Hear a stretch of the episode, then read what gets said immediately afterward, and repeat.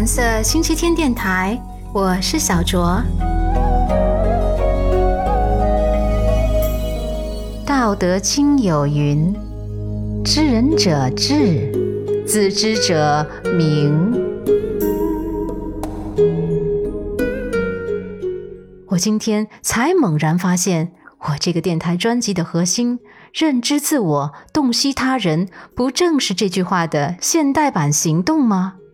原来我早就是老子的弟子啦，难怪梦中总是有神仙给我托话。哎呀呀，不得了了，不得了了！那么，寻求智慧萌发，世界通达，你要不要呢？嘿嘿，话锋一转，今天 我们不说我的师傅老子，我们先来看看孔老夫子的弟子之一樊迟向夫子请教了一个什么问题。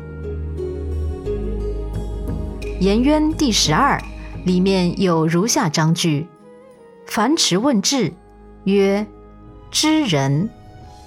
樊迟向孔老夫子请教什么是智慧，孔老夫子回答。知人，朋友们，你们看，我们在人间其实很难一个人孤独的生活，对吗？除非遁入深山，一生不见人。可是，一生不见人，也要见其他的存在呀，还要和山川相处呢。通常情况下，我们人和人是要交流的。现在的语言讲，这个人的情商很高，其实说的就是和人打交道的时候，对人的理解要有一分智慧。中国文化传承对于和人打交道的智慧是特别看重的，或者说特别重视情商的培养。樊迟问人生的大智慧、小智慧，处理问题的各种各样的智慧，什么叫智慧？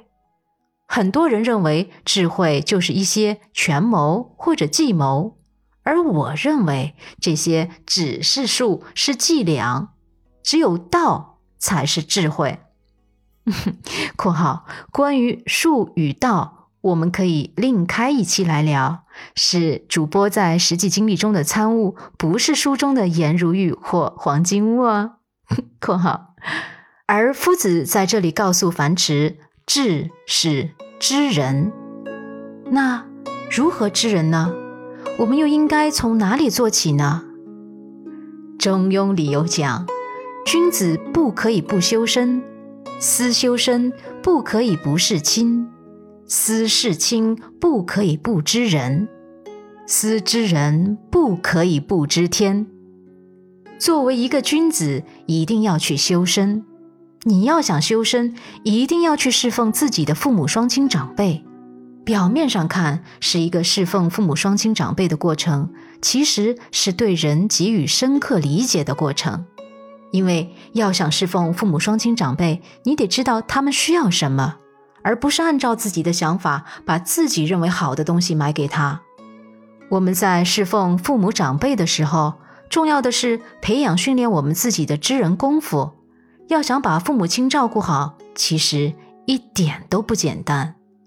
我们以为这是一个付出劳动很普通的事情，其实一点儿都不普通。这是一个开智慧的过程。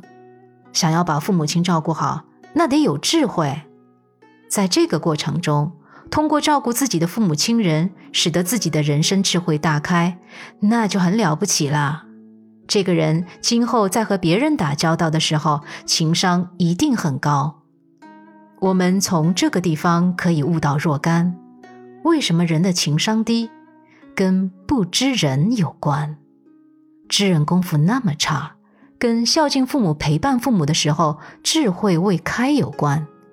说的再狠一点，可能孝敬父母很不够，没有用心，甚至根本就没有孝敬父母，所以智慧就未开，情商就不高，好多问题处理不了。古人告诉我们，开情商的方法是陪伴父母，这里是有大智慧的。接着讲，思之人不可以不知天。从一个比较理论的角度来说，要真正了解人的话，你还必须要知道天。天其实讲的就是天道、天理、天性，所以知人从深处广处讲，要知道人性是什么。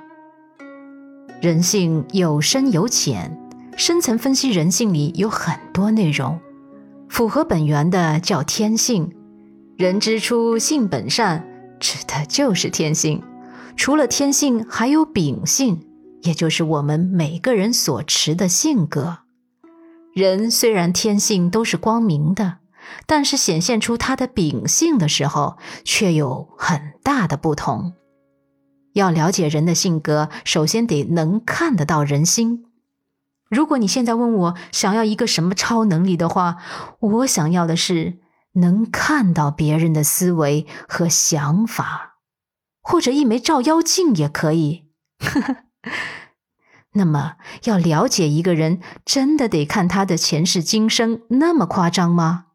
其实也没有，但至少得知道与其有关的大小环境，比如他是出生在哪个年代，生长在乡村还是城市，家庭环境如何，父母基因怎么样，这些都是先天的。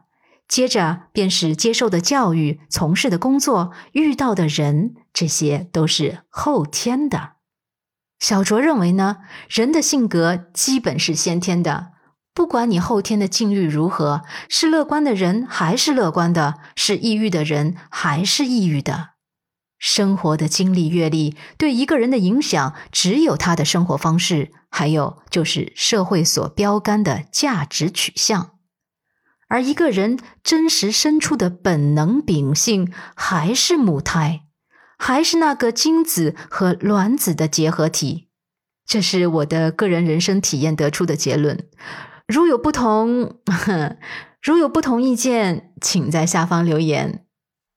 我们都想知彼知己，百战不殆，但是真正要知人非常难，因为要隔空摘下一个人的面具确实很难，必须近身，否则何谓不入虎穴，焉得虎子呢？这些道理都是相通的。但是在这种线上年代，要想真正知人，确实是困难重重。其实啊，我一直也挺想遇到某一位嘉宾来聊一聊如何快速的获知对方的软肋，软肋也是知人里面的其中一部分。但是一直未有机缘。嗯，好吧。今天关于知人浅谈至此。如果你有什么知人的好方法，快给我留言哦。然后呢，如果喜欢我的节目，请点击订阅。这里是蓝色星期天电台，一周一见，小卓与你下次回聊。